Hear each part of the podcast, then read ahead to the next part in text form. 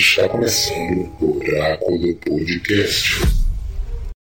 Olá, o Cine Oráculo está no ar. Eu sou o Carlos Daniel e eu vi dois filmes em um. Olá, boa noite. Eu sou Michele Sena e hoje vamos falar sobre o filme O Homem Invisível. Eu sou César Costa e vamos tratar de um belo filme de terror.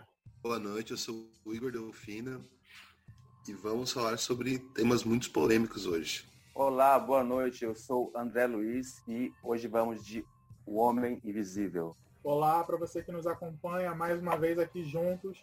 E hoje a gente vai discutir um filme que com certeza não será lembrado pela sua trilha sonora. eu, quero, eu quero entender por que isso daí, mas vamos lá.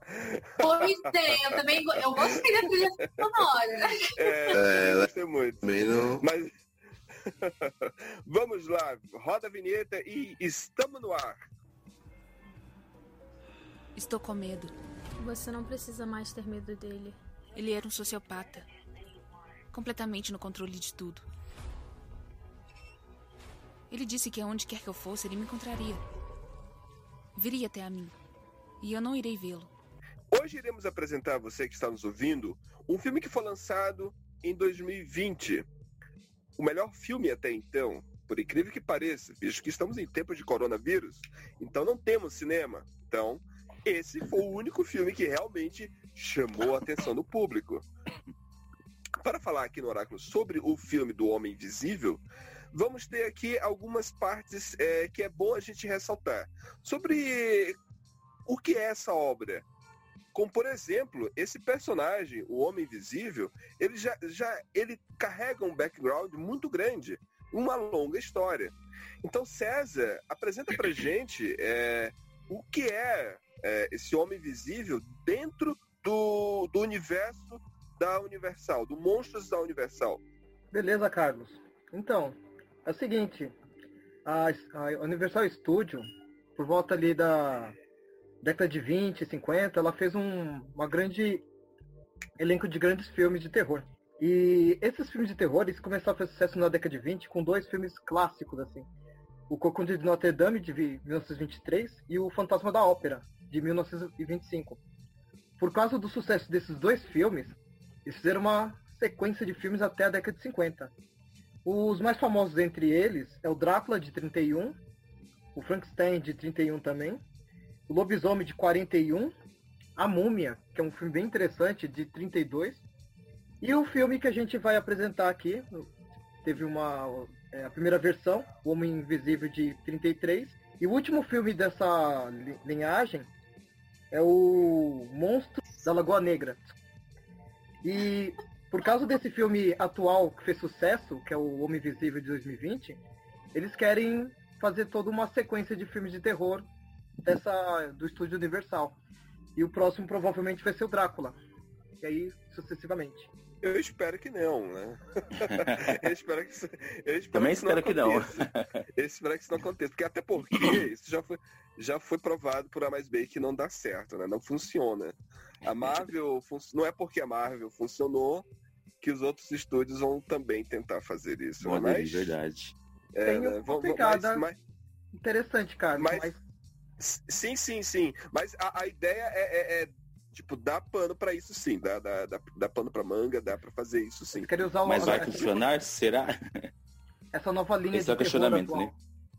É, exatamente. É bem capaz que funcione. É. É, é possível, é possível. É, mas, é, agora, André, o, o Homem Invisível já, é como já, já observou aí, é um personagem que vem desde 33. É, quais foram as adaptações que já foram feitas desse personagem, André? Beleza, Carlos. Bem, pessoal, na verdade, ele tem várias adaptações, né? Eu estava lendo essa semana e aí tem uma, um curta que eles tentaram fazer se baseando no livro do, do, do Ed, Jam, Ed Wells, né? Que fala sobre o homem invisível mesmo. E nessa adaptação eles não tiveram muito sucesso. Isso foi em 1909, alguns anos após ele, ele ter escrito o livro. Então não deu muito certo e tal, e aí eles tentaram fazer outras coisas. E aí, em 31, eles começaram a roteirizar esse filme, que foi ao ar em 33, mas em 31 eles começaram a roteirizar, a escolher elenco, a escolher toda a equipe, enfim, né, trabalhar todas as coisas. A gente tem que pensar que em 33 a tecnologia não era tão avançada, né, ou nem era avançada ainda, e eles tinham que fazer muitas coisas para poder fazer um take legal, para poder passar apenas uma parte do filme bom. Né? Então eles tinham muitas dificuldades nesse aspecto. Então, em 33, eles tiveram o clássico, né, que eu acredito que é o mais comentado pelas críticas, é o de todos até agora, né, é o que eles mais gostaram, mesmo com o de 2020 agora. Então, esse clássico é o mais comentado na crítica, né, é uma opinião de alguns críticos. E ele segue a adaptação, ela segue realmente o livro, com algumas pequenas mudanças, mas era é muito fiel à obra, né? Então, é, eu acredito que o escritor, na época, né, a, a, gente tem relatos que ele mesmo fala que ele gostou muito. Então, você imagina, você escrever um livro e quase 40 anos depois ele ser retratado numa obra, né? Então, deve ser muito bom mesmo. Então, em 33 tem essa obra clássica, aonde o foco da obra é realmente o homem invisível, né? Essa ideia do homem invisível querendo um poder, enfim. Então, tem muitas coisas boas nessa obra. Lembrando que a gente não pode é, tentar comparar, porque né, a, a, é, o cinema mudou muito de lá para cá, tecnologia, as formas de trabalhar, enfim. Então, ele é muito rico no protagonista, né? Ele, o ator é o Claude Rains, que foi escolhido. Eu li que ele, na época, ele foi o terceiro ator escolhido para o papel. O primeiro queria muito dinheiro e aí eles não concordaram, falaram, não, não, né, não é tanto assim, enfim, aí dispensaram. O segundo também era um bem famoso, mas ele estava meio doente e aí não pôde fazer o filme. E aí, por fim, eles ficaram com esse Claude Rains, que tem a voz muito enfática. Até eles falam na crítica que a voz dele é o grande lance do filme, né? Eles, os closes no rosto dele com a voz dele é o que deixa o filme, segundo eles, ainda melhor. Né? Então é um filme bem clássico, seguiu o livro, né? História pesada, mas também simples. É um filme de 71 minutos, então eles exploram bem a parte do homem invisível mesmo. Então ele é todo protagonista, os coadjuvantes são bem, não são muito ricos no filme, tem poucas falas, enfim. Né? É uma história bem simples, mas é a história que segue conforme o livro. Aí depois teve outras adaptações, mas as mais comentadas na, na mídia é também uma de 2000, que tem o Kevin Bacon, o famoso Kevin Bacon de Footloose, né, Carlos? Ele também é fez um que se chama O Homem Sem Sombra, que é uma adaptação também, mas com outro contexto, mas também ainda focando no homem invisível e nesse poder dele, né? E essa obra, ela é mais científica, né? Ela é, ela é uma releitura, então ela expõe mais, né? No filme a gente vê eles fazendo testes em animais, enfim, até chegar em fazer o teste no protagonista que é o Kevin Bacon. E aí a história fica muito louca, muito louca mesmo, no sentido de louca, quando ele começa a sofrer efeitos colaterais, fica bem agressivo, mata algumas pessoas, agride outras, enfim. Então é uma história também que focou muito no protagonismo dele também, certo? E aí temos, depois teve uma série em 2000 também, que tinha o nome do livro, né? Que não rendeu muito, foi bem criticada, parece que ficou muito, muito pesado, enfim, não, não rolou não. E aí, depois temos uh, esse de 2020, que né, é mais falado agora, até eu vi esse ano que é um dos melhores filmes de thriller esse ano, porque 2020 foi um ano péssimo, né? Para esse tipo de filme eu que acompanho terror realmente é, é né, terror assim no sentido da palavra mesmo temos poucos bons esse ano né foram feitos poucos até mas os poucos ainda não são muito bons e temos essa releitura de 2020 que é uma nova contextualização né para fechar é um sci-fi terror thriller essa essa obra de 2020 ela realmente retrata outras questões que não foram feitas nas outras obras então é muito válido o filme, a pista é perfeita no papel, então vale muito a pena assistir. Então, 2020 chegou ao Brasil a última adaptação, a última versão do filme do Homem Invisível.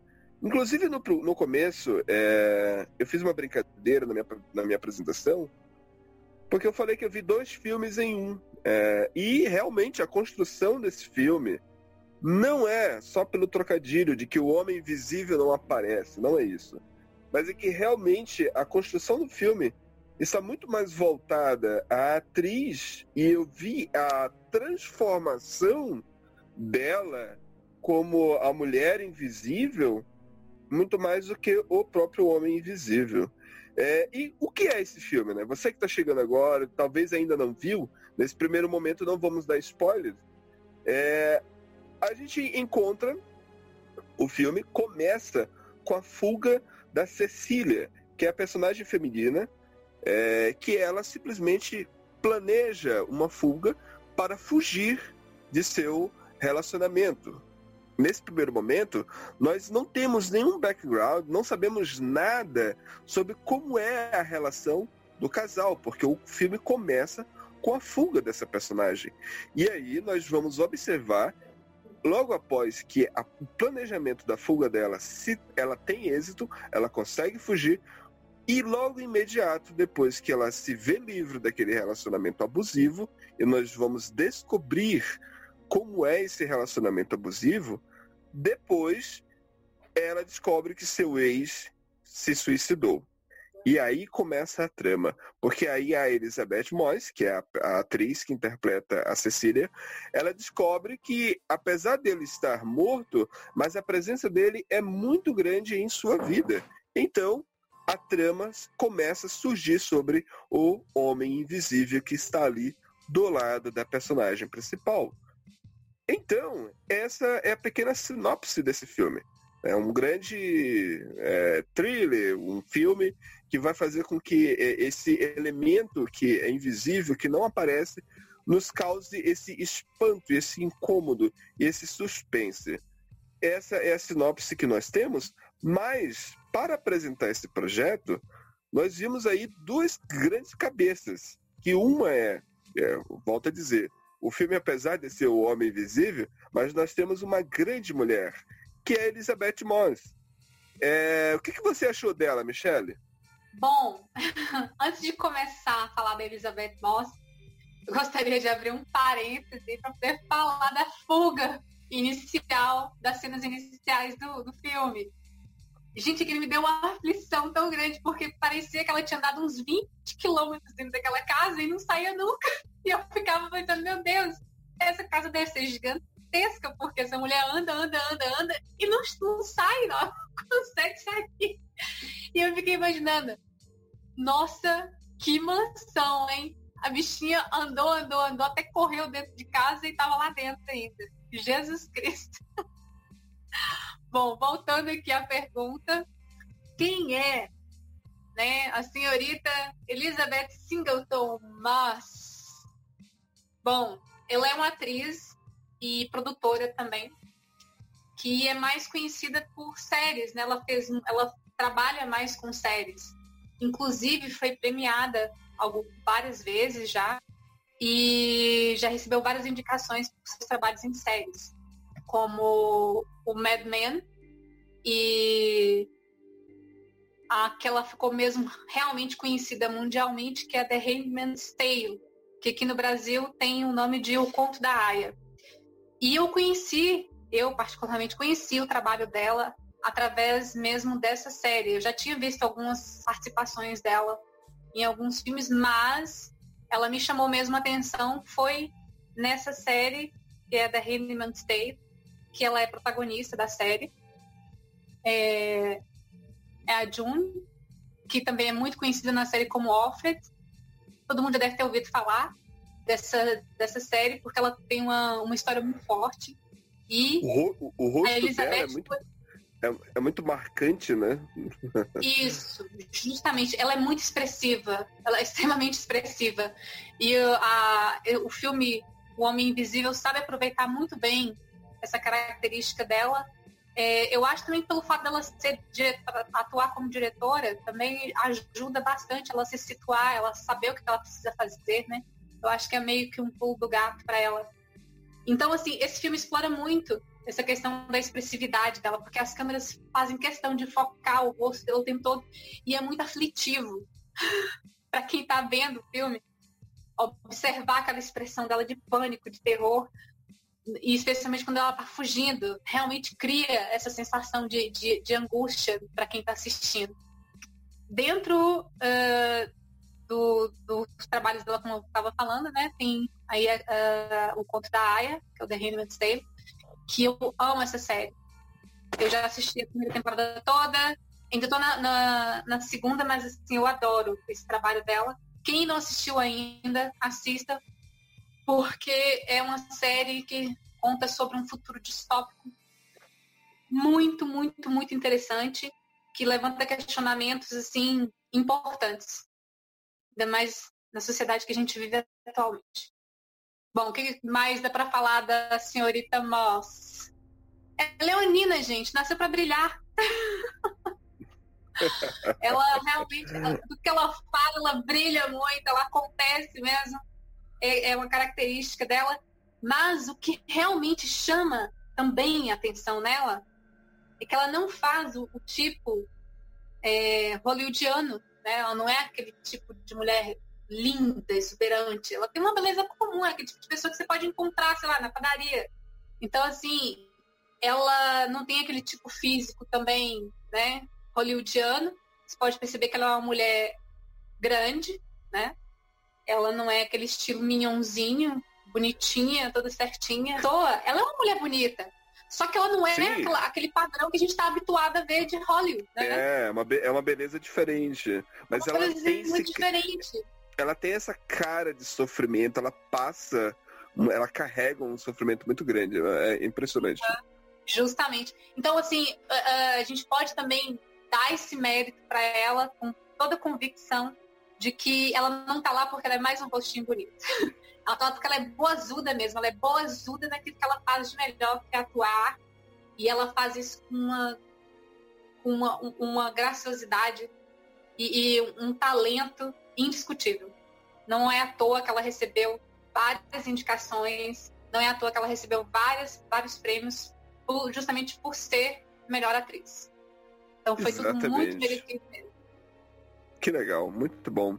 E agora nós temos a segunda, a, a segunda cabeça desse projeto, né? Que é o diretor. Quem é esse diretor, Igor? O que, que ele já fez antes? Então, Carlos, o diretor é o Liam Wynell, ele é um australiano de 43 anos.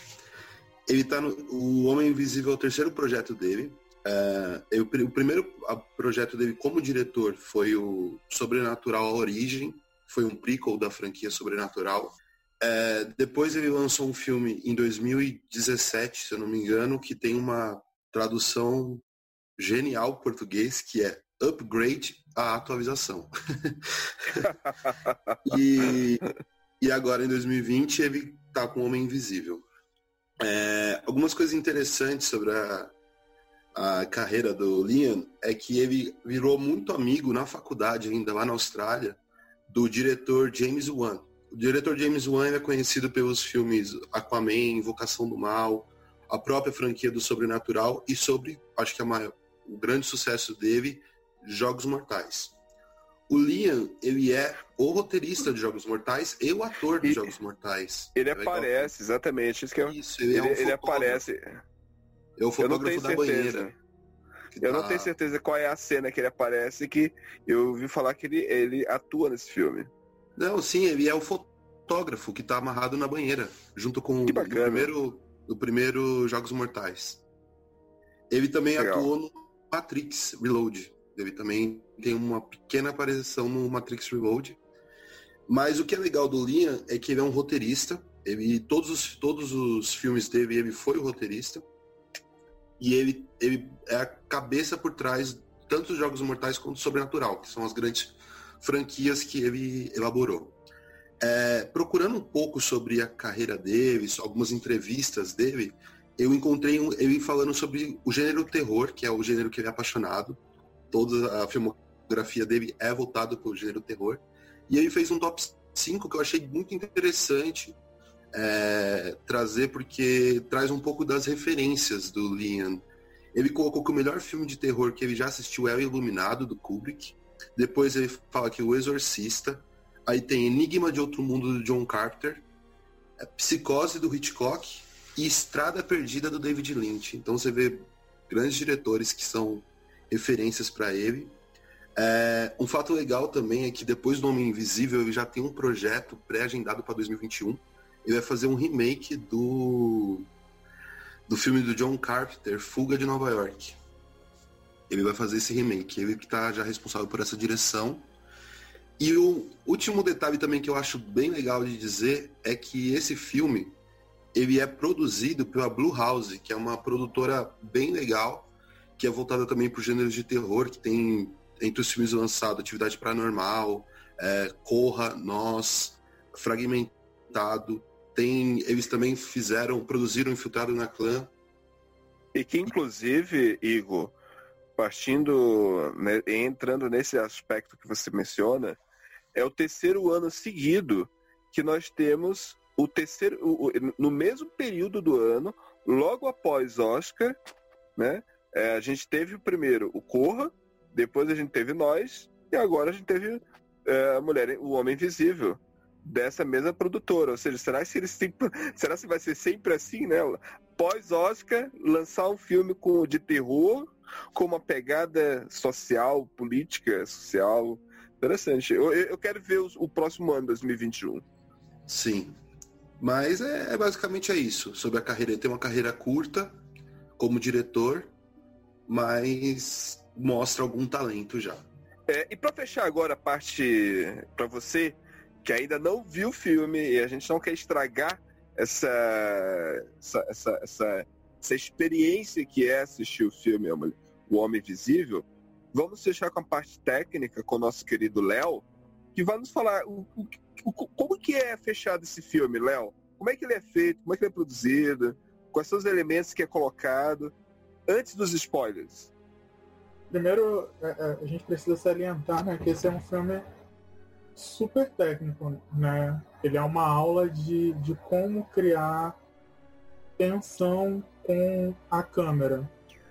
Né? O que é muito engraçado, já tinha assistido esse filme e esses dias, foi na quarta-feira, ou na quinta-feira eu peguei para, acho que foi na madrugada de quarta para quinta, eu peguei ele para poder assistir de novo, né?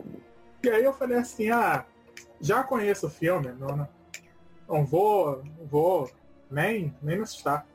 E eu sou realmente difícil para me assustar com filme, com filme de terror, né? Porque quando você já, já conhece o entrelace técnico, você já sabe, ó, aqui vai entrar um jump scare, aqui vai entrar isso, aqui vai, vai acontecer isso. Você já tem meio que um olhar premonitório.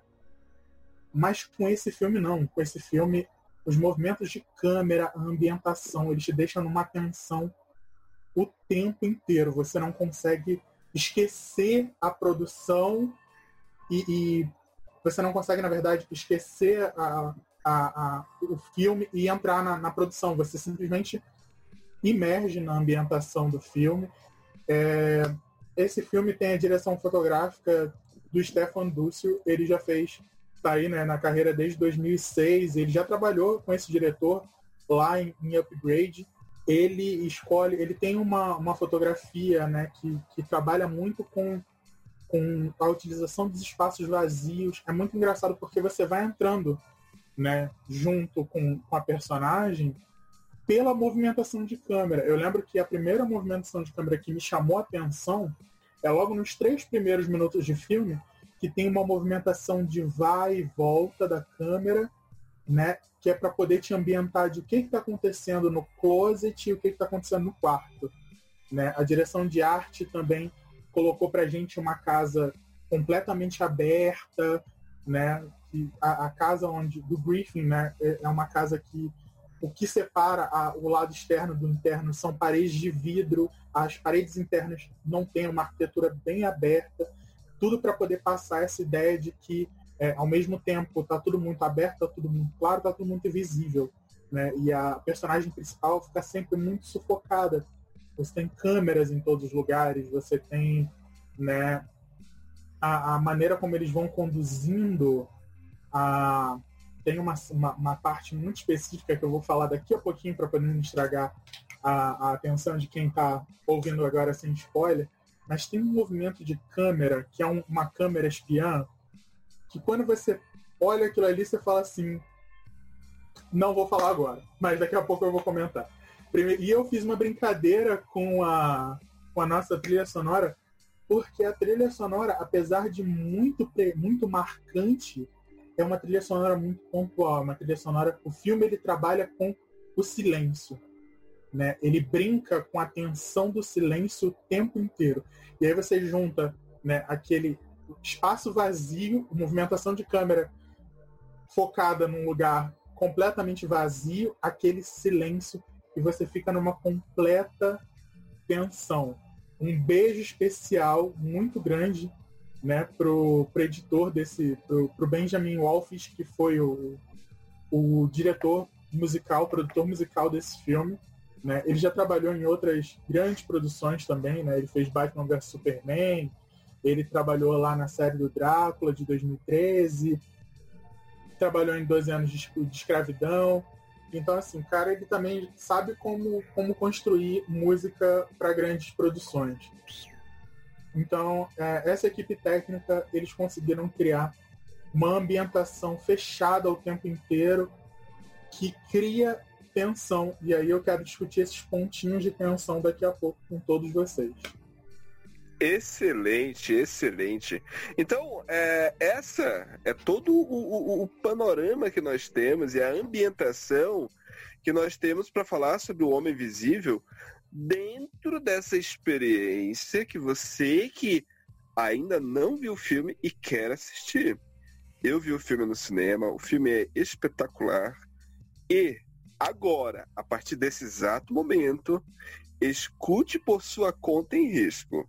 Essa música que tá tocando é porque vai ter muitos spoilers. e aí aqui vai ter um bate-papo com os amigos que nós assistimos os filmes e aqui vai ser um bate-papo descontraído sobre aquilo que nós vimos no filme e as impressões que nós tivemos do filme. E aí vamos começar agora. Ah, agora eu pergunto. Quem gostou, quem não gostou? Diga, vamos lá, quem quiser falar, quem gostou, quem não gostou.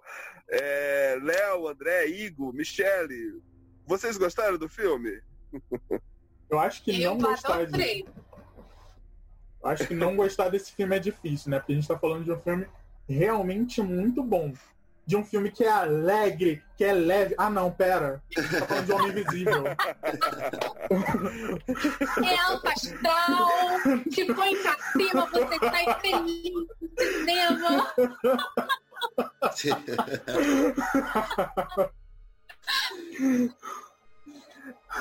Então, é um, filme, é um, filme, pesado pra caramba, né?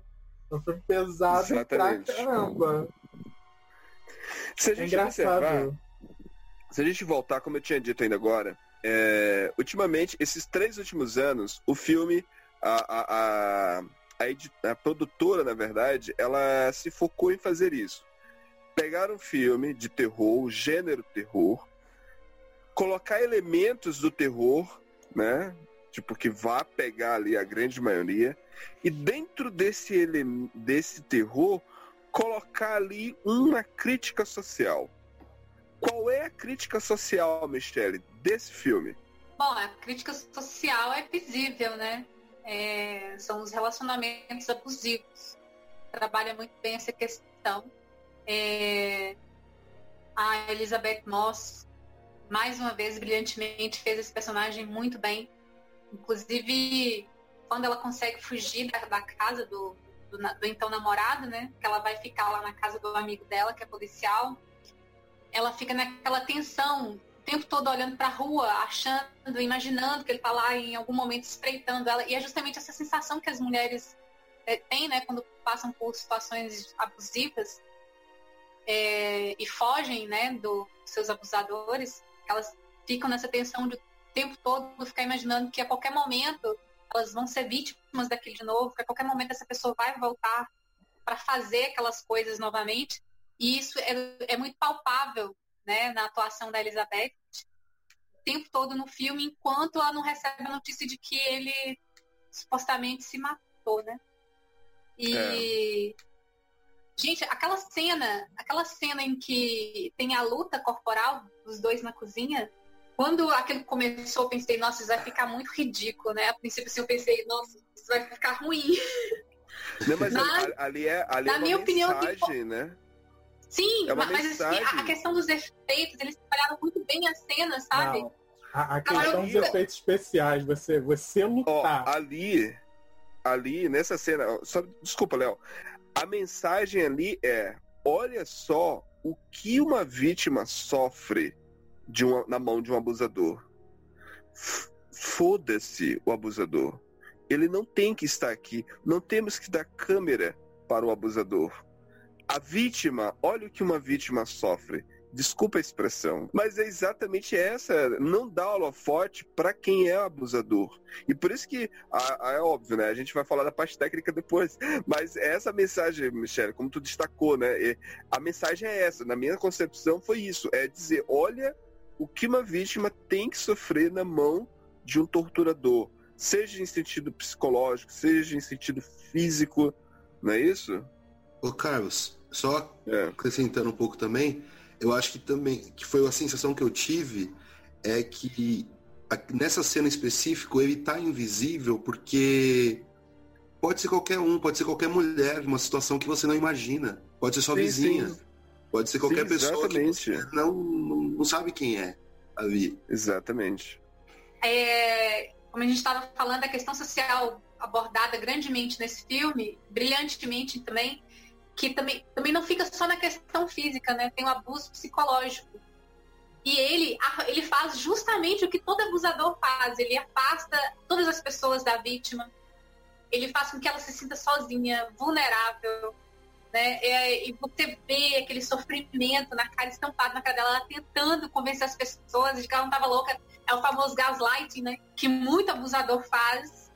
Esse termo, inclusive, é, foi retirado de um filme né, em que uh, o homem ele queria que a mulher fosse internada como louca para ficar com a fortuna dela. Então ele fazia coisas para poder fazer passar se ela fosse louca, né? Daí surgiu esse termo gaslighting, que é muito utilizado por homens abusadores, que eles cometem atrocidades com as, com, a, com as suas vítimas e sempre falam, ah, ela é louca, é uma desequilibrada, jamais faria isso. E isso é tão comum, tão comum, e infelizmente as mulheres nem percebem que elas estão sendo vítimas disso.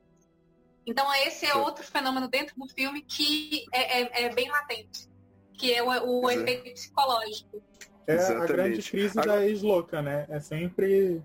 É, esse filme ele trata muito sobre a questão do, do, do gaslight de uma maneira brilhante porque é, é, um, é um tipo de abuso tão sutil, né, que a gente acha que assim, só chamar a pessoa assim de tipo, ah, não dá crédito, ela, a, a minha ex é muito louca, poxa, né, eu tô, a, 30, o cara tem 35 mulheres, todas as ex tiveram problemas e só o bonito que né, é, é o cara que Poxa, tadinho dele. O fofo, né?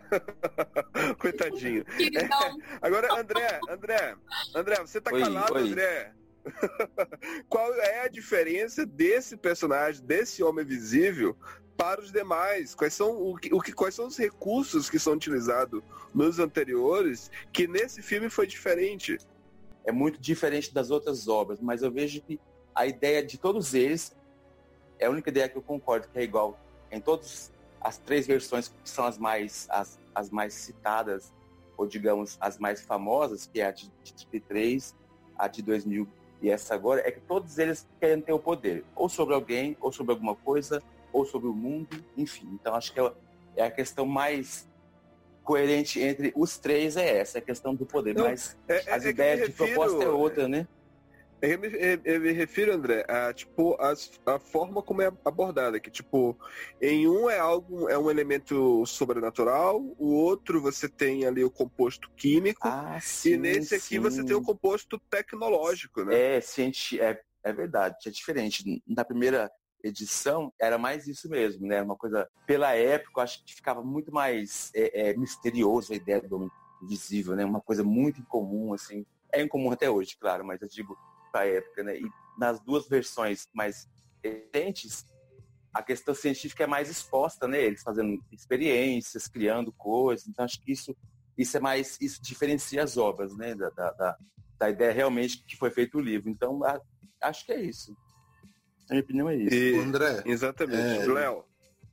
Pode falar, Igor. Depois do Igor, o Léo. Não, é que eu achei legal também é que eu não vi o Homem Invisível de 33, mas comparando com o Homem Invisível do, do Kevin Bacon, é, o processo de loucura é do Homem Invisível. Ele que vai surtando por causa da questão tecnológica ou sobrenatural. Sim, é. E esse, esse 2020, o processo de, de loucura, de duvidar da realidade, tá toda com a Elizabeth Moss. O, Exatamente. O Adrian é por isso... não tem né, nenhuma loucura. Ele é um sociopata e ele é um sociopata. Do começo é, ao acho, fim. Acho que até isso no filme não foi muito apresentado, né? Essas são as, as lacunas que depois a gente vai falar. Que não, eu acho, ah, eu acho, eu acho mas... que foi apresentado, foi apresentado, André. Tipo, mas sucintamente, a gente, a né? Gente, não... a gente, né, porque foi assim, mais lúdico, mais na dedução, né? Por a gente é, conhecer é... as outras obras, mas, por exemplo, quem nunca assistiu o filme dele, quem nunca viu essa ideia e assistir esse filme, não vai entender, ué, mas como assim ele ficou invisível, né? Então tem, tem que deduzir muita coisa, né? Não, mas é por, não, mas o, é por o processo científico eu, eu entendo que é, a gente entende, mas a questão de como isso aconteceu, entendeu? Nas outras obras é mais explícito, nessa não. Não, mas, mas aí eu acho Mas acho que, a, ideia não é, acho que a ideia não era essa mesmo, de expor isso, né? Exatamente. É, mas eu acho também que a diferença é que nos outros filmes, né, no de 33, no do Kevin Bacon, a gente tem o processo, pelo menos no filme de 33, a gente tem o, o o cientista que ele enlouquece por causa de ficar invisível, né? Isso. E aí ele vai se tornando. No filme do Kevin Bacon, ele já era meio ali pina, pinelzinho e por causa dos experimentos que ele faz, ele fica ainda mais pinel ainda. O, guer Mas o guerreiro, que... o guerreiro Kevin Bacon. É o guerreiro mesmo. Mas eu acho que nesse série, então... filme, mas eu acho que nesse filme já é pré-estabelecido de que assim, tipo, temos um cara louco, ponto, né? Onde nos primeiros minutos ela já vai fugindo, fugindo é... do cara, assim, tipo, então assim, ó, já temos aqui um cara louco. Temos Mas um acho que essa, problema. acho que essa era a proposta mesmo, de, de, não mostrar essa parte científica mesmo, de realmente apresentar uma outra, né, uma outra forma de ver se que inclusive, né, é... questões que não são tratadas nas outras obras, né? Exatamente. E que, inclusive, isso aí, agora já abrindo eh, essa parte, né, André? É, é esse um dos momentos que, tipo, que quando você vê ali, é, ok, né? É, esse homem, ele, não, ele está vivo, né? Ele está vivo. E o susto que alguém caiu da cadeira eu caí da cadeira. Eu tive um, um ligeiro cagaço. Na hora, porque durante toda. Como o, o, André já tinha. O Léo já tinha mencionado, a câmera ela faz o, o movimento do filme, ela faz como se ele estivesse ali. Ainda que ele não, tipo, não, não estamos vendo, mas é como se a câmera estivesse acompanhando alguém andando tem várias cenas, como uma das cenas que é quando tá lá o James, a sua a filha, e a, e a Cecília, eles estão, elas estão lá brincando com o travesseiro e tal. E você vê que como se fosse a câmera, ela estivesse acompanhando alguém e olhando por trás da pilar. Tipo, e ali é, é, você está vendo o homem invisível que não está hum. ali, né? Então é, é, é, incrível isso. E quando você.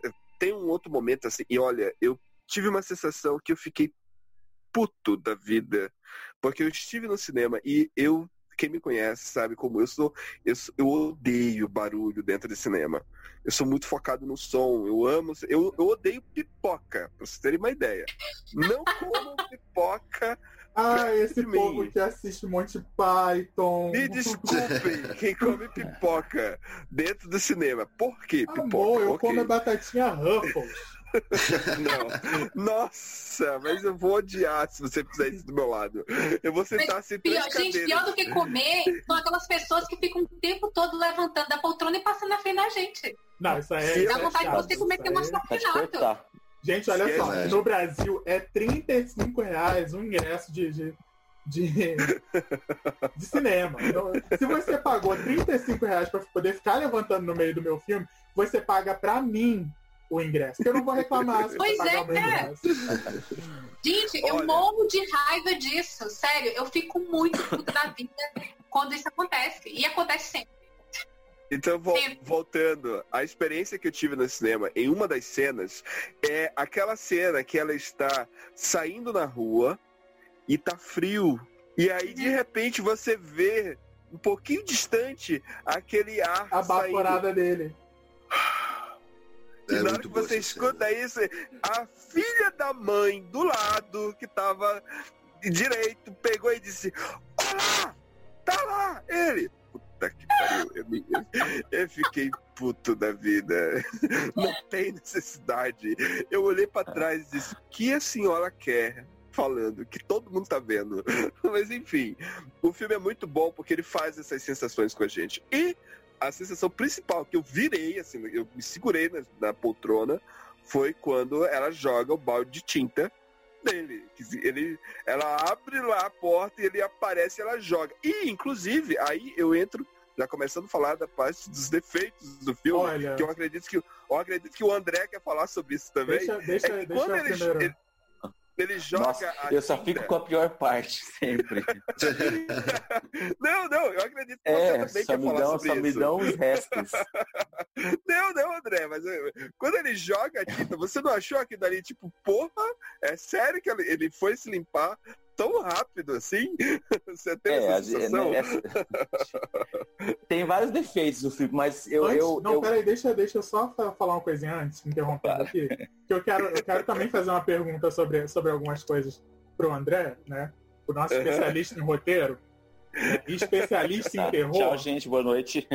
É, mas antes, a, a cena que mais me assustou, a cena que realmente me deixou assim, um cagaço na cadeira, é a cena onde ela acorda no meio da madrugada Nossa. e aí ela olha cena e tem uma. Genial. Aí ela olha e tem um manequim. Aí ela identifica o manequim e aí ela olha pra cadeira vazia. Essa cena é muito boa. Ela olhando pra aquela cadeira vazia, aquele take de quase um minuto de cadeira vazia, mano, eu só Isso. faltei me mijar na cadeira. Indo jogar o, E- o cobertor, e né, detalhe, Léo? Sim, Ela, tem, jogar ela vai o jogar o cobertor. cobertor e tá vazio. E aí depois quando ela Léo. puxa e ele tá pisando no cobertor, eu falei, eu falei, morri Tá aqui. bom, Léo, Léo, Morri e sabe, o- sabe um easter egg aí, nessa cena que você acabou de mencionar, que o manequim está usando a mesma roupa do Homem Invisível de 1933. Sim, O manequim também está usando é a mesma alusão- roupa. Também é uma E a, e a cadeira também, ela foi usada em 33, numa cena onde o Griffin, ele manda o policial sentar e ficar quieto na cadeira. Então é, é bem interessante. E, e, e Agora. essa cena de. Eu Ah. pro nosso especialista em roteiros. Aí não começa no que especialista não, não existe. Não, porque esse povo, esse povo do terror, para você que está nos ouvindo, Esse povo esse do terror, povo do terror- sou eu. Ah. eles têm um negócio assim de ah, coesão do roteiro, construção da obra. Aí você pega e você me joga um caralho do roteiro cheio de supressão da realidade. No, no terceiro ato, eu tive que pegar aqui, ó, toda a realidade, jogar no lixo e falar assim, tá, ela tá num hospício, ela tá louca, né, Ah, do cu é. dela, do- né, ela tá louca ali e o cara tá matando tudo quanto é policial, tem uma arma do lado dela, mas ela Mas- não pega a arma. Não, não, pior do que roteiro, isso. Por quê? Pior do que isso, Léo, é, é outro, outro um defeito que, tipo assim, se ela é a louca que está no hospício, e aí, ó, ó, tem, olha, tem tanto erro nessa cena, mas tanto erro. Mas vamos lá. Ela é a louca. Por que, que ele não Menos sai? um minuto, Sim- simplesmente, ele pode sair de lá. Simples. Ele só precisa sair. Segundo, ela tinha lá, ah, tem até uma, um nome técnico, que é arma de Tchekov, que é a caneta. Sim. Quando aparece aquela caneta, você já vê, poxa, vai acontecer algo, ela vai usar essa caneta. E ela usa. Ela corta o pulso, você vê sangue, ou seja, automaticamente ali você já vê ali que, poxa, opa, peraí, ela vai usar para se matar, ele segura ela e ela fura ele. Automaticamente já era para ter uma rasura naquela roupa. Bastava ele sair. Ele não precisa. Ele dissesse, opa, peraí. Quem tá louca é ela. Eles não sabem da minha existência. Então ele poderia muito bem ficar parado ali. Ele não precisava fazer nada. Ele não precisava sair loucamente. Não, mas aí é que tá. Ele fica parado, só que a roupa começa a dar glitch. Ele fica parado no canto da sala, e aí quando o guarda entra, que ele vê ela com o pulso rasgado, que ele olha pro lado, primeiro não tem nada, depois ele começa a dar glitch. Mas na roupa dele tinha que ter uma mancha de sangue. Tipo, é, é, é, tipo... amor. Não tem Mas aí você, você não sabe. Na verdade, aí é onde entra a supressão da realidade, porque você não sabe de que material é feito aquele, aquele, é... aquela roupa e nem de é... como que aquela roupa foi costurada com é aquela quantidade de câmeras. Léo. O Carlos, é tipo microcâmeras. Você vê que, a, que são aquelas bolas que rodam. É, como são se tipo microcâmeras. Isso, mas, mas aí você percebe que, tipo assim, se ela furou ele, se houve uma, uma penetração na caneta nele, era pra ter sangue. Mas, aí, mas tá, na, a gente não sabe se ele realmente foi perfurado ou se ela quebrou algumas câmeras. Ou mas sangue, na cena. Ainda que não tenha o sangue dele, deveria ter o sangue que tava na mão dela. Na roupa. Mas na... é, que, mas, é Carlos... que nem a cena da tinta. Como é que o cidadão. Era... Olha, eu sou. Eu pinto. Eu sou pintor. Eu uso tinta óleo. Como é que uma pessoa que usa tinta, ela vai lavar na pia e tipo, opa, tô limpo. Hã? Como assim? Sim, não é? Foi, foi, essa parte foi notável mesmo, foi muito rápido. Mas, cara, tipo, na cena, na cena frente, na cena frente, quando ele luta, quando o Raidman, ele luta com lá o, o, o, pai da menina lá, aparece aí umas manchas na roupa, aí você deduz que é o sangue. Você lembra disso, né? Lá na frente, sim, quando ele luta lá, na casa. Lá sim, isso. lá apareceu. Lá apareceu. Mas eu, eu queria ter visto isso ali para justificar o momento dele sair louca, adoidada, entendeu? Tipo, ah, pronto, eu vou ter que sair atirando em todo mundo, matando todos os policiais, eu vou ter que sair porque. Ah, cadê as câmeras, entendeu? E, e, e, a gente vê que ela passou meses para poder, mesmo com as gravações, ela levou meses para poder sair de lá limpa, tipo sem nenhum problema, né? Que inclusive, aí vamos começar a falar dos pontos bons do filme, que inclusive Não, calma, peraí, peraí, peraí. Coisa ruim para falar ainda. Peraí, é, tem coisa ruim ainda. Então, Aquela então, gravidez. Aí, primeiro. oh, não, justificado, André. Ele era, ele era, ele era manipulador e controlador. E ele queria ter uma filha, um filho. E aqui dali, tipo, ele cortou a, a, o anticoncepcional dela. Ele era manipulador. Ele era tão manipulador que ele manipulava até o cachorro. Se o cachorro saísse de determinada zona, começava a pitar. E ele sofria. Não, não, o cachorro tinha uma coleira elétrica. O cachorro tinha uma coleira elétrica. Ele, Sim, mas sentia, eu digo, ele... em qual cena que é explicado o, o, o tempo ali? Porque passou-se muito tempo, ela ficou longe dele, enfim, e aí de repente tô grávida dele. Entendeu? Isso não, ficou mais explicado. Isso, isso ficou não, mais na verdade, na verdade só se passam duas semanas do momento que ela foge para o momento em coisa, que é o momento de transição inicial da cena do filme, é exatamente, se passam duas semanas desde que ela fugiu. Né? E ela tá exatamente. tá grávida há um mês. Ah, então ela tá acho grávida que entre um e dois meses. esse detalhe, porque eu fiquei pensando, mas já passou pelo menos um, não, alguns anos de tempo isso, ali. O médico isso diz aí ela... ela que ela tá grávida de entre um e dois meses. É, tá amarrado, tá amarrado, tá amarrado isso aí dentro. Em nome de Jesus. Agora, tem, tem uma conveniência ah, de coisa, roteiro. Hora, né? Tem uma conveniência de roteiro. Qual? Qual? E eu fiquei assim pra morrer. Porque assim, esse momento eu tive que pegar o meu momento lógica e falar assim, não vou pensar agora, vou, vou só seguir o baile. Vou só Me leva, né? A pessoa foge para casa. Primeiro que assim, né? Ela levou uma noite inteira para poder chegar até a casa do Griffin. Né? Da casa onde ela estava até a casa do Griffin. Levou ali pelo menos um período de, de, de três horas, duas horas para ela poder chegar lá. 15 não, minutos depois ele outra... chega correndo atrás dela. Mas, mas, você, mas não, mas peça, mas assim, ele tinha tudo sob controle, Léo. Ela passou semanas Amor, ele contro- pode armando ter tudo- aquilo ali. Calma, não. Eu tô falando. Mas ele não tem eu não tô asa. falando isso, não. Eu tô falando quando ela volta pra casa dele. Mas, Léo, eles ah, são quando ela volta dois. pra casa dele. Entendi, entendi, entendi. Eu Mas eles são dois, é- né? Tem esse detalhe. É ele e o irmão. Não, tudo bem. É, Nesse ponto são duas- aí. São duas roupas invisíveis e são dois homens Nesse, ca... invisíveis. não, nesse caso são três roupas, né? Tem que ser três roupas. Porque não Sim, dá tempo dele. três. Porque não dá tempo dele tirar a roupa dele, passar a roupa pro irmão, o irmão pegar o carro, ir pra puta que pariu pra poder entrar na casa, poder seguir ela. Tem que ter pelo menos três roupas. Então, assim, primeiro já tem que pegar a lógica aqui, jogar no chão, dele correu. Em 15 Não, sim. minutos ele chegou na casa. Segundo, Tá, aham, ela tá correndo de um psicopata, acabou de descobrir uma roupa ultra tecnológica que deixa ela invisível. Ela pega e guarda no closet. Só pra poder servir pra última cena do filme. Porque é só pra É, isso que serve. Ali foi conveniência, foi É conveniência muita mesmo. Mas conveniência. tem Porque muitos amor, pontos assim Eu filme de também eu terror, fiquei gente. sem entender aquela situação dela esconder a roupa dentro do closet. Não sentido. Mas. Michele, Não, me fala você. Peraí, Michele, me fala vai lá, você. Michele.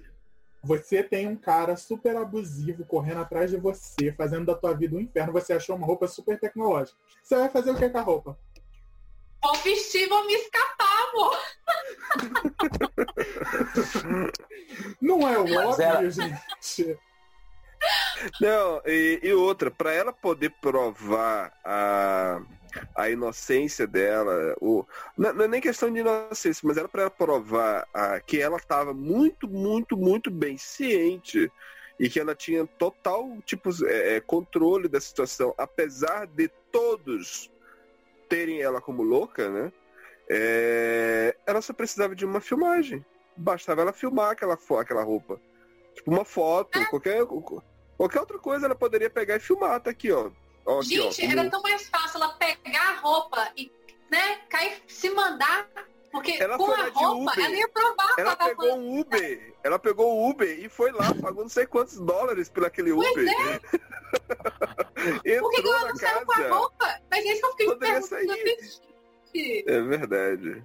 Mas, Mas, ô, ó, Carlos, André, fala, Igor. é com relação a, a ela não ter usado a roupa, eu acho que isso até se justifica na fala dela com a irmã. Porque ela deixa a roupa porque ele tá chegando na casa, então ela meio que esconde e tenta sair o mais rápido possível. E na fala dela com a irmã, ela fala que ela é uma pessoa é, mais fraca, que tem, ela tem dificuldade de confronto, que ela queria ser igual a irmã, que é uma pessoa mais que iria pra porrada com ele. E ela fala que quer provar que ela, que ela tá certa. Ela não quer, nesse momento, ela não quer em momento nenhum confrontar ele ou tentar fazer qualquer tipo de confronto com ele.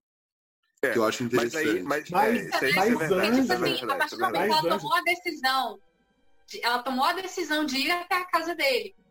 Ela estava disposta a qualquer coisa. E quando a pessoa está disposta a qualquer coisa, ela faz realmente qualquer coisa. É. Não, Mas mas eu eu acredito assim, que ela conseguiu, ela conseguiu ganhar ele no campo de, do campo dele, no, no- na área de conforto dele, na zona de conforto. Quando Mas ela, quando assim- ele volta, que tem um retorno, quando tem um retorno, né? E aí tipo ele aparece lá com aquela cara de sonso. Olha Não, amor, mas eu tô só. dizendo anteriormente, quando ela guarda a roupa no, no closet. No entendeu? closet. É, Porque tá, quando tá. ela se Não, não. dispôs a ir até a casa dele, tipo assim, quando, quando eu imagino que eu, vi que ela tava chegando lá naquela casa, eu falei, bom, agora vai ter uma resolução aí, né? Agora ela vai partir tudo ou nada. Não, Mando, eu concordo realmente, né, que ela queria, o roteiro deixa claro que ela queria, né, provar que estava certa, não estava pronta para um confronto. Até aí, ok. Mas eu acho que ela ganharia muito mais se ela pegasse, vestisse o cacete da roupa, fosse pra casa da irmã e tirasse a máscara, tipo, ahá! Sabe lá, a- lá Scooby-Doo, sabe? Tipo, eu, eu acho que Entendi, isso faria muito. entendi. Seria o mais Entendi. óbvio, mas a gente entende que. Mas assim, é- Mas, é, é, necessário olhando. A gente ia perder A gente ia perder aquela cena do restaurante que é um Não, épico. é, acho que Nossa. cena é maravilhosa. Maravilhosa, maravilhosa. E, e- e outra, desenhada para você ter o impacto e você tem o impacto mesmo assim. Você sabe o que vai acontecer. Você vê a faca se levantando, você vê a faca indo em direção. E detalhe, nessa mesma cena, pegando o link aqui do que o Léo acabou de falar, nessa mesma cena, ela usa o seguinte, o seguinte argumento: olha, você que é a irmã dela, que ela tanto admira, ela diz: Você é tão forte, tão forte, que até o James fica intimidado na tua frente. e o James é um armário. é um armário, é um gigante. Aquele, aquele negão lá, o policial, que a gente, a gente sabe que. Porque, e que, inclusive, ele é o grande. Como é que eu posso dizer? Ele é o grande é, é, é, elemento do filme que, tipo, que quebra porque a crítica não é tipo todo macho é, é, opressor e todo macho é isso. Não, porque ali você tem a figura do James, que é uma flor, uma pessoa maravilhosa, Será, gentil. Ah, eu cê, achei, cê cara. Achou? Ele, cara, ele, você, ele, ele achou isso? Ele recebeu. Eu achei justamente o contrário. Ele recebeu ela na casa dela, cuidou dela, não, não julgou ela em nenhum momento. No final, inclusive. Não, olha, ele, desculpa, tipo... desculpa, Carlos. Olha só, a gente não pode aplaudir por ele fazer o mínimo. Exato. Não pode aplaudir por ele fazer Entendo. o mínimo, como qualquer Entendo. amigo. Entendo. É, mas ele não julgou ela em nenhum momento. Mas, mas é o mínimo. É, mas, mesmo é. assim, e mesmo assim, na primeira sabe, oportunidade sabe... que ele tem de duvidar da sanidade dela, ele duvida e fala assim: não quero você mais perto da minha filha, agora a prioridade é proteger a minha filha. Entendi, entendi. É, eu acho que a cena que justifica o, o que eu acho que é genial desse, desse filme, que é colocar o homem num papel do vilão, o homem. Todos os homens isso, do filme são. Isso, isso. É que depois que acontece todos os fatos com o irmão do Adrian, Tom, e o Adrian faz aquele teatro na casa dele, que eu não sei como ele se trancou. Ele construiu uma parede e ficou dentro da casa, que é uma grande falha. Não, mas ele foi o irmão dele. Ele, ele fez junto com o irmão. Não, é, ele não, era manipulador. O, não, o irmão mas dele. O irmão não sabia que ia morrer, né? É, é isso que é o ponto. Ele não sabia. É, tem, tem, o Adrian saiu correndo e construiu uma parede. mas então, nesse ponto que ela vai conversar com, com o James na cadeia e ele fala, não, agora tá tudo certo. O Adrian, na verdade, era um coitado. E ela fala, não, eu vivi essa relação. Eu sei que ele é abusivo. E ele duvida disso. Ele fala, não, já foi provado que ele não tem problema nenhum. Já tá tudo okay. É, é o famoso gaslighting, né? Exato. Os homens tratam E depois dele ter apanhado do cara, né? Ainda... eu acho que já, já vem intrínseco no DNA masculino, só pode. Não, tipo e assim, ele ainda fala pra mulher ela. é a louca da relação, Mas, né? gente, olha só. Ok, Ele ainda fala para ela, para que isso não fique pior, você deixa essa história morrer, deixa isso, não conta essa história né? para ninguém, você fica quieta. Ele é o famoso passapano. Ele é o Exato, ele é, ele é o, ele é o passapano. Mas ele, mas ele passou pano para ela também no final, quando ele viu ela matando ele. Não, amor, aquilo ali não é passagem de pano. Aquilo mas, ali mas... É, é, é, fazer o mínimo pelo seu amigo que já tá fudido. Porque, tipo assim, ele sabe que ela matou ele. Ele sabe, ele, ele, ele, como policial, como se fosse ali o homem da lei, poderia prender ela em flagrante. Mas ele não, ele olha, ok, você usou a roupa, a roupa invisível, você matou ele. Só que você, porque óbvio, só eu sei o teu segredo, vai embora, não tem problema. Mas aí lá, eu, ele, eu vi... ele usou o histórico da situação, né? Porque ele, né, ele entendeu quem era o cara e outra.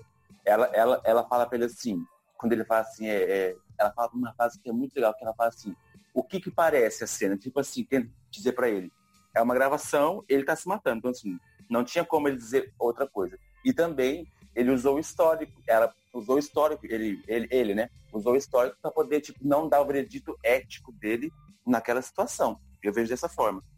É, Porque realmente, né? É, é, sim, mas, já tinha própria experiência dele, né? Queria... Ele também sofreu os... com isso. A filha dele também sofreu com essa história, né? Isso. Então também tinha a própria experiência dele. Mas eu acho que também ela manipula a situação. Que eu acho que é o, legal no final é que ela se torna o elemento manipulador. Sim, e ela e traz ela ele para é fazer isso. A, ele tá grampeando a casa do Adrian sem nenhum aparato jurídico. Ele tá completamente errado. Tanto é que quando ela volta, a primeira frase dele é: Você me usou. Ele tá Sim, bravo com isso ela. Isso.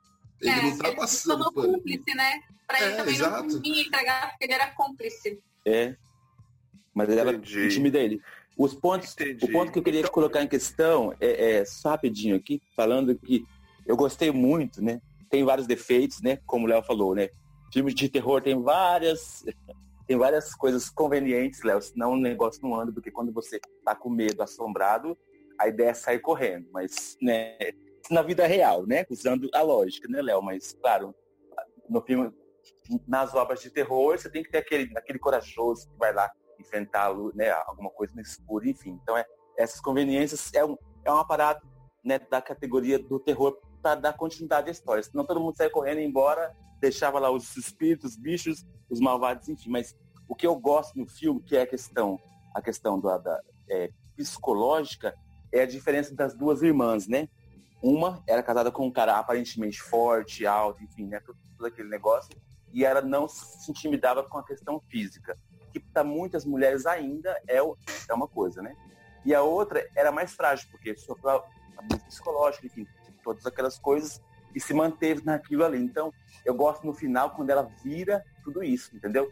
O medo dela faz ela ter coragem no final fazer aquele, aquele plano, vamos dizer assim. E, tipo, a última cena, tipo, sou a dona da zorra toda, eu mando isso aqui acabou, né? Então, acho muito legal esse final, porque eu acho que o, final fecha muito bem, mostrando que a mulher, ela pode se virar, né? É claro, né? A gente não estou falando aspectos éticos, né? Estou falando Beijos, sentido, né? Man down. Mas assim, ela fecha bem a história, eu acho, nessa questão, porque ela mostra que realmente uma mulher, mesmo com medo, ela pode mudar a história dela, ela pode se transformar, pode, né, fazer algo para se livrar daquilo. E a cena que eu mais acho, acho triste, é uma cena triste do filme, que eu acho, é quando ela é, informam ela sobre o suicídio. Geralmente, na vida real, quando uma mulher que é abusada, né, todos esses, esses detalhes do abuso, na vida real, quando ela descobre que o agressor foi morto, se suicidou, ela fica aliviada, né? Fica em paz, fica tranquila.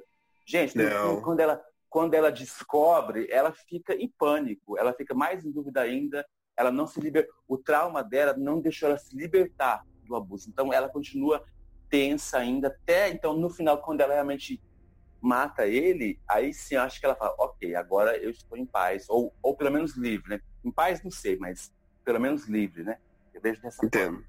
Mas eu acho que é igual o Tom falou para ela né, né, no meio do filme. Né? A maior vingança do Adrian, com ele morrendo, entre aspas, aí nesse morrendo, é ele ter entrado na cabeça dela. Porque, independente se ele estava morto ou não, o abuso dele foi tão profundo que na cabeça dela, mesmo ele morto, ele não, não ele ia continuar atormentando ela. Isso mesmo. Entendi. Então, Michele, me diga aí, o filme da Mulher Invisível, você gostou? Eu adorei o filme da Mulher Invisível. Porque foi o momento que ela percebeu que se ela não tomasse uma atitude, ela ia ser prisioneira dele para sempre ele ia estar sempre perturbando ela, porque ela conhecia o, o perfil dele, o perfil de, de, abusador, e ela sabia que ele nunca ia deixar ela em paz. E foi nesse momento que ela decidiu que ela ia tomar uma atitude. E, inclusive, hoje eu vi uma matéria né, que, que aconteceu aqui no Brasil, inclusive, que, assim, pode ilustrar muito bem essa situação de uma mulher que ela sofreu abuso do companheiro dela. Ela, inclusive, está grávida de sete meses. Ela fez denúncias contra ele. Ela tinha medida protetiva contra ele, nada resolvia. Ele ia lá e espancava ela mesma, ela estando grávida. Ameaçava ela de morte, ameaçava a família dela. O que ela fez? Num dia que ele foi lá atrás dela, na casa dela, ela não foi. E ela foi julgada, né? Ela, ela pela morte do, do cara. E quando ela foi dar o depoimento dela, ela falou assim: Bom, eu recorri à justiça, fiz tudo que tinha, que eu podia fazer dentro da justiça e ninguém me protegeu. E então, é, ou era ele ou eu. E eu tomei a decisão de que eu não ia morrer. E quem morreu foi ele. Justo. Então, assim, né? É, é, é justamente essa situação do filme. Né? Não é porque ela se tornou forte, não é porque é, ela, ela cresceu essa força dentro dela através do medo. foi justamente ela ter chegado à conclusão de que ele estando vivo, ele jamais daria paz para ela, que ela tomou a decisão de que um dos dois iria morrer. E esse alguém não ia ser ela. Então ela foi lá e fez o que. Exatamente. Olha, eu tenho uma, eu tenho uma perspectiva, Michele, quando eu, eu vi esse filme, não, não só é, por ter visto o filme, mas eu tenho essa uma análise que é, é triste, muito triste, muito triste. Você que está nos escutando vai concordar com isso. Eu, por exemplo, a cada dez mulheres que eu conheço, nove já sofreram abuso ou já foram violentadas, ou já foram agredidas. E agressão desde verbal ou física, ou até psicológica, como é o caso do filme. Mas isso acontece diariamente. Nesse exato momento, alguma mulher está sendo espancada ou está sendo assassinada. Então, e eu sou pai de menina. Eu sou pai de uma mulher, de uma, menina, uma futura mulher. Então eu fico, é, na minha cabeça, eu como um pai, também como porque a minha mãe sofreu abuso, minha irmã sofreu abuso, minhas ex-namoradas, ex-esposas sofreram abuso, as minhas amigas com quem eu já convivi, com quem já trabalhei, sofreram abuso, já foram agredidas. E aí eu fico na minha, você não sabe como fica o psicológico na minha cabeça, aquele relógio, aquele tic-tac, tic-tac, tic-tac, quando eu sei que a minha filha vai sofrer na mão de um filho da puta. Uhum. Seja ele quem for. Seja o namorado dela, seja o, o chefe dela, o coleguinha da escola, o colega de faculdade, o colega de trabalho, o, o futuro esposo. Mas você não sabe como é ruim para o pai saber que isso vai vir à tona. E infelizmente na sociedade que a gente vive.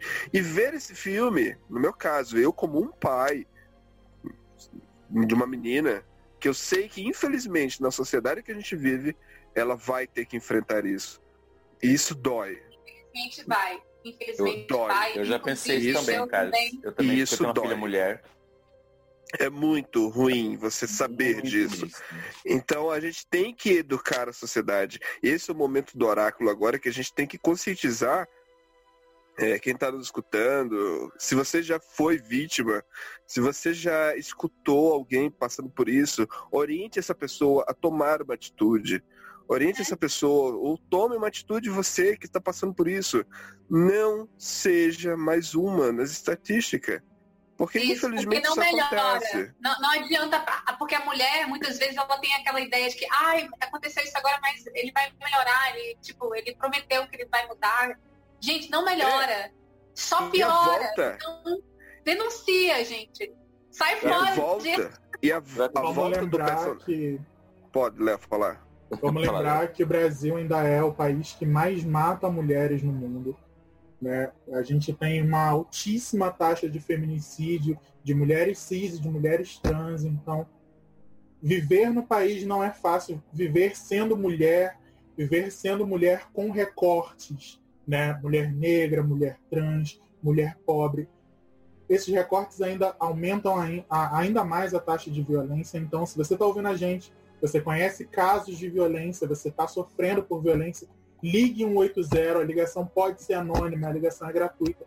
Denuncie. Violência a gente denuncia, a gente combate com educação e denúncia. Ah, exatamente. Exatamente. E, e, que... e, e é. voltando a esse aspecto, Michele, então, quando você vê lá no momento lá que ele volta, todo santo, todo sonso, você vê que, tipo, ali, aquilo ali já aconteceu outras vezes. Ah, não, agora vai ser diferente. Agora vai ser diferente, porque naquela concepção ali, ele estava esperando um filho. Ah, agora vai ter um filho, tudo vai mudar, tudo vai mudar, vou ser bonzinho. Olha, não era eu, era o meu irmão. Só que não, ela sabe. Né? Ela sabe, e, isso, ela já conhece o roteiro, né? Ela já conhece, sucesso, ela já viveu o. O, o, sucesso desse filme, por isso que eu digo, é, nós temos um filme da mulher invisível nesse filme. E o filme, durante toda a, a, a, a esquematização, a, a construção da personagem, você vê ela se transformando em invisível. Desde o momento em que ela tá ali no meio de todo mundo falando, gente, ele não morreu, ele tá vivo e ninguém vê ela. Ninguém olha para ela. Ninguém vê os, ela gritando. Então ali ela está sendo invisível. A fotografia, ela favorece isso. Ela tem os olhos verdes, os olhos, ela tem os olhos, a cor dos olhos dela. Nenhuma foto tem várias cenas que o fundo é verde também. E ela, curiosamente, ela está com a mesma roupa que o fundo também. Ou seja, ela está ficando invisível. A fotografia ajuda essa construção. É incrível. Então eu não assisti o filme do Homem Invisível, assisti o filme da Mulher Invisível. Eu vi dois filmes. Até ali o, o momento em que, tipo, você tem o. A, pronto, ok. A, o charme da, do clássico, né? Que desde aquela, daquela água subindo no começo lá, que você vai se submeter ao terror clássico, e que você vê o personagem do Homem Visível, tudo vai aparecendo. Quando, tipo, pronto, rompeu aqui, ó. Agora vamos focar tem uma aceleração muito rápida que é para acabar o filme logo. Porque mais 10 minutos o filme ficaria ruim. Perderia é totalmente a graça. Tipo, então eles aceleram. Olha, vamos aqui, ó, pronto. Opa, ele não é invisível, a roupa é essa e tal. Vamos terminar. E fechou o filme e eu vi, assim, a construção dela no final dando um show. Né, dando um show. Então eu acredito que realmente esse filme tem muitos efeitos, mas como o Igor mencionou ainda há pouco por mensagem, os, os as, as, as, qualidades é, superam os defeitos. Né, Igor? Com Quer certeza. finalizar, Igor? Não, então, o que eu queria falar é, é que a gente vive uma nova onda do filme de, do filme de terror. Vários diretores estão reinventando o gênero. E o legal, eu acho que esse filme tem um paralelo muito forte com Corra. Porque é um filme que vai usar a ambientação do terror para te colocar numa situação. Eu sou homem, o Léo, Carlos, César, André, a gente não viveu isso. Eu não sei o que é estar num relacionamento abusivo. No filme, ele me transporta para um relacionamento abusivo. Olha, olha, mas eu já tive um relacionamento, apesar de eu ser também homem, mas eu já, eu já um relacionamento abusivo. mas é óbvio, mas tô, é só uma brincadeira, tá? Não, não, sim. Em grau de comparação não tem, né? Mas eu, a minha ex-namorada, ela era muito manipuladora e muito, é, como é que, dominadora e eu passei, tipo, a nível de, tipo, mandar eu excluir gente de, de, de, de de agenda de contato, de sair de grupos do WhatsApp. Muito complicado. Mas então, é, e esse filme me traz isso, e que eu acho que é muito legal. Eu vi uma entrevista do Liam que ele falava que não, não tinha sentido fazer um remake, mais um remake do Homem Invisível. A não ser se tivesse uma, uma crítica por trás, se ele agregasse alguma coisa nova. E o que eu acho que é justamente isso, ele traz esse papel e ele mostra, e a Elizabeth Moss só amplifica isso, que até acaba com alguns estereótipos tão idiotas que a gente reproduz na sociedade, tipo mulher gosta tá, tá lá porque gosta de apanhar. Sabe, as pessoas não estão lá, não tá entendendo o que é, é relacionamento abusivo. Qual, o quão poderoso é um terror psicológico. O filme, ele é, em grande maioria, o filme, o medo tá no terror psicológico dela. Dela achar que se ela sair na rua, ele pode estar tá lá. E, e que ela não consegue se libertar disso, porque é algo muito forte, mesmo quando ele fala que ele morreu. Ela, ela não consegue ter Exatamente. essa satisfação porque o medo dela ela é tão grande, é tão forte, e eu, eu faço um paralelo com aquela cena do filme Corra, em que o, o personagem vai conhecer a família branca da namorada. Que, tipo, quem não é negro não entende o quanto isso pode ser aterrorizante para uma pessoa que vem uma vida de preconceitos. Então, esse tipo de filme é muito importante para a gente entender o que é tal no terror da vida real dessas pessoas. É, muito, muito complicado. Vamos então agora partir para a fase de avaliação, o momento oráculo, que nós vamos então é, dizer né, para você que está nos ouvindo, que já está com spoiler tudo liberado, se o, o filme O Homem Invisível, se ele mantém firme na torre. Esse é o momento de finalizar aqui as conclusões. E aí eu pergunto para cada um de vocês, é, César de Oliveira, pelo que você viu no filme do Homem Invisível, quantas torres do Oráculo você dá para esse filme e ele se mantém firme na torre?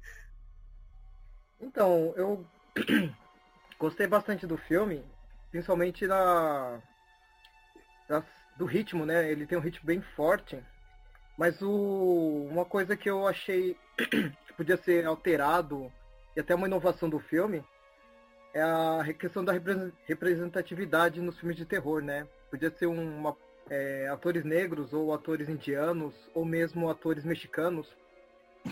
E dentro do cenário terror tem poucos, pouca é, diversidade nessa, nessa questão da representação.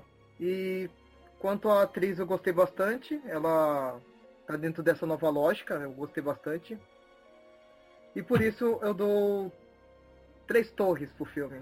Acho que ele continua. É, ok. Filme. Então, então você gostou do filme, né? Tá na média. É, foi, foi o meu último filme antes da pandemia. Então. Isso. Acho, acho que o 3 é por causa disso. Ei, ô César, não, agora eu fiquei indignada porque você deu cinco torres para adoráveis mulheres e me dá três. Eu ia falar exatamente isso, gente. Eu não vou nem comentar isso. Sim, Carlos, Carlos, a gente tem um podcast inteiro provando que esse filme é ruim. Se você não ouviu, Eu não vou nem comentar esses cinco eu torres. Preciso, eu preciso responder, Carlos, essa parte? Não, não precisa, não precisa. Como assim? Eu não preciso responder. Pessoal, eu tô no Fotolife. A gente se vê já já. Valeu, César. Olha, eu fiquei pensando nisso já desde o começo da live para poder avaliar, não ser injusto, mas é, contrapondo a questão do, do que ele ensina e também das câmeras, que depois eu vou falar com o Léo, eu achei incrível, é, eu dou quatro torres para ele. Opa, me surpreendi agora. Pelo, pelo poder da mensagem que ele, ele ensina. Eu não digo nem que ele mostra, que ele ensina. Que legal, que legal, muito bom. Igor, quantas torres no oráculo você dá para O Homem Invisível? Eu também vou na linha do André. Esse é um filme muito importante, ele é muito forte, a mensagem dele é muito direta e é muito forte. Eu também dou quatro torres para ele. Michele, quantas torres do Oráculo você dá para o filme da Mulher Invisível? e do Homem Invisível também.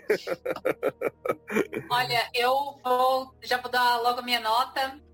4,5 com louvor. Só não dou 5, porque teve realmente algumas falhazinhas assim, né?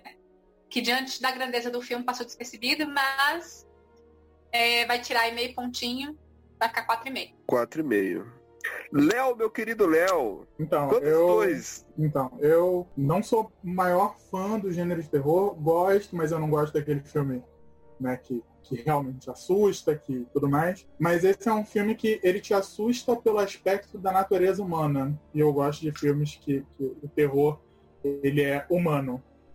Então, e fora a questão das atuações, que já foi discutida aqui, né? Da Elizabeth Moss atuar sozinha numa cena incrível, né? As movimentações de câmera, fotografia, com toda certeza são quatro torres com, com, com muito merecimento. Então, é... agora eu vendo esse filme, é... o filme é muito bom, muito bom. Eu estou surpreso com a nota de todos vocês. Não imaginava que teria esse valor e eu, eu, fico até meio que encabulado. Porque eu não consigo dar quatro torres para esse filme ainda. Apesar de ter gostado muito do filme. Gostei muito do filme me surpreendeu, me fez eu, eu, eu levar esse, esse, essa mensagem, como vocês estão falando. A mensagem do filme é muito maior, é muito mais forte.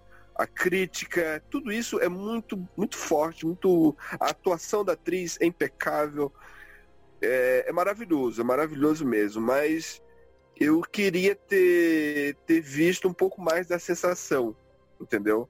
A sensação de ter visto é, um filme que realmente. Porque, assim, eu não sou fã de, do gênero terror. Eu não sou fã desse gênero. Mas eu queria ter visto essa sensação de medo. Medo. E teve momentos assim que eu só foi a, o momento da, da, da, tinta na cara, o momento da, de que ela pega e rasga a roupa dele, aí diz, opa, peraí, como é que é? Então, ok. Então, eu dou três torres e meias para esse filme. E aí vamos ver aí como é que fica. O cara é... que deu quatro torres e meia para adoráveis mulheres. Ah, eu não consigo ah, entender, não. Eu não consigo entender. 3, de verdade. 3,5 de média. 3,75. 3 3,75 de média. Então o filme tem firme e forte no oráculo e não cai do oráculo, porque realmente é um filme maravilhoso. Mas assim, é como eu tô falando, né? É, ainda está gravando. O filme é muito bom, gente. É muito bom. Eu gostei, mas é que tem coisas ruins no filme. E sim, adoráveis mulheres, eu me diverti muito mais. Sinceramente. Sinceramente. Esse não era se divertir mesmo. Então não, é, não, é. O filme realmente não era um filme pra você se divertir. Você se divertir, então. Seu incoerente. Você é incoerente, Carlos. Eu sei. Não, aí depois, o certo. Então, é, finalizando agora, né? Já que o filme aí fica firme e forte no torre, com 3,75, né? Então, uh, temos aí um bom filme que realmente vai, daqui a uns anos, vamos lembrar dessa obra. E estou ansioso para 2021 saber o que, que essa, essa produtora vai, vai lançar. O que, que eles estão produzindo para. Já, já tivemos Nós, tivemos Corra, agora é O Homem Invisível. Qual é o próximo filme dessa, dessa produtora? É, agora, como é que a gente faz para encontrar vocês? Cada um aí pode dar suas despedidas e tchau, tchau. Como é que eu encontro vocês? André, Michele, Léo, Igor. Bem, boa noite, pessoal. Desculpa, pode falar, Michele. Igor, vamos lá. Bom, primeiramente agradecer a todo mundo que que está escutando a gente. É, vocês podem me encontrar no Instagram como Igor S. Delfino, César. É, muito obrigado a todos. É, vocês podem me encontrar no Facebook, no Cine Histórias. E boa noite a todos. Ou bom dia, ou boa tarde. Bom, é, tem o meu canal, Michelle Sena Makeup. E também estou no Instagram, é, Sena Rocha. E no Facebook, Michelle Sena. Vejam meus vídeos, gente. Se inscreva no meu canal. Beijo, beijão. Tchau, tchau. Obrigado mais uma vez. Boa noite para todo mundo. Bom dia, boa tarde. Não sei que hora você está ouvindo isso. Mas muito obrigado por você ter nos acompanhado nessa jornada desse filme maravilhoso que foi falar sobre o Homem Invisível, sobre as atuações maravilhosas, sobre essa produção. Bom, eu sou Leandro Goulart, eu sou fotógrafo e produtor e você me encontra lá no, no meu Facebook como Leandro Goulart. Você me encontra no Instagram como arroba Leo Goulart Fotografia. E é isso. Surpresa. André? Boa noite, pessoal. Espero que vocês tenham gostado bastante hoje das nossas discussões. Eu sou Teacher André. Você me encontra no Twitter como arroba aipólito e no Instagram como andreluiz.hipólito. Um abraço. Tchau, tchau. E você que está nos ouvindo, Saiba que agora vamos ter um momento, momento oráculo. Pergunte e o oráculo responde. Então, agora chegou o momento, você pergunte ao oráculo. Sim, se você tiver qualquer dúvida, é, curiosidade, seja no âmbito místico, no âmbito de saber, como por exemplo, agora, estamos nas vésperas aí dos Dias dos Namorados, pergunte ao oráculo. Então, se você tiver dúvidas ou curiosidades e quer perguntar para o oráculo, mande para o e-mail sireoráculo.gmail.com e na próxima semana você terá sua resposta. Até a próxima e tchau, tchau!